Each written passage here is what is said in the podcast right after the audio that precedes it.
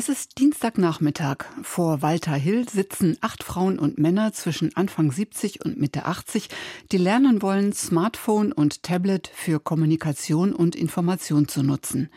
Der 70-jährige Walter Hill, der jüngste in der Runde, leitet die Computerkurse der AWO in Mettmann bei Düsseldorf ehrenamtlich. Er ist Informatiker und hat sich das, was er vermittelt und wie er es tut, selbst angeeignet. Seine Gruppe schwatzt munter, ist neugierig und es werden viele Fragen gestellt.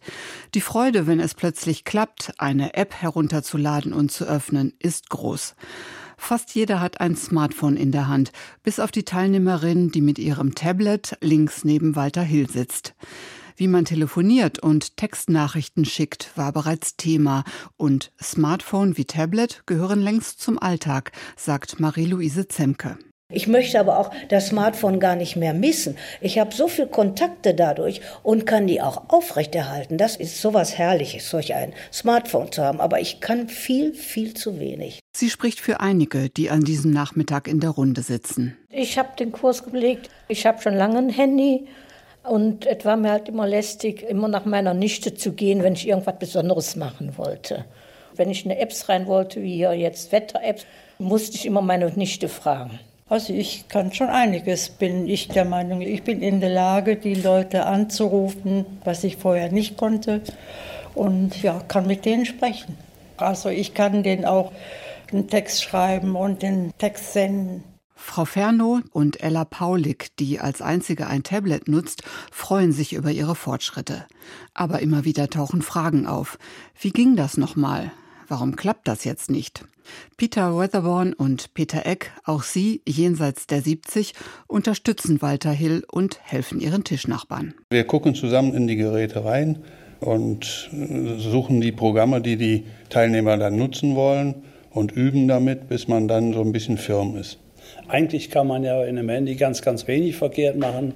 Aber die Angst zu nehmen, ist, glaube ich, die größere Hürde dabei bei den ganzen Apps. Manche, die sind also super schnell dabei, manche tun sich schwer. Ich glaube auch in dem Alter, wo wir sind, ist es auch gar nicht mehr so einfach, was Neues zu lernen. Neu ist heute die App von Wetter Online, die auf dem großen Wandbildschirm von Walter Hill erscheint. Ich zeige die mal und zusammen installieren wir die und dann kann man auch noch die Bedienung so ein bisschen zeigen. Wir haben ja gesagt, entweder kosten die Apps Geld oder sie finanzieren sich über Werbung. Und wir versuchen auch welche mal auszuwählen, die nicht allzu viel Werbung haben. Diese App können wir wie alles von wo herunterladen? Wo laden wir Apps runter? Aus dem Play Store. Ja. Na? So, und dann, das nächste ist, dann erscheint ein Knopf zum Installieren. Da drücken Sie drauf und dann wird das jetzt ein, zwei Minuten dauern, bis das installiert ist. Und dann geht Walter Hill von einem Platz zum anderen und erklärt individuell. Und da können Sie jetzt sagen, wie ist das Wetter jetzt aktuell, heute oder auch morgen? Ah, ne? heute will ich. Und dann können Sie da drauf drücken, dann läuft das ab, wie, wie es ungefähr wird. Hier, okay, war gut. Glauben Sie nicht, dass das mein erster Kurs ist? Ich bin schon mal in Kursen gewesen. Das kapiert man vom ersten Mal gar nicht.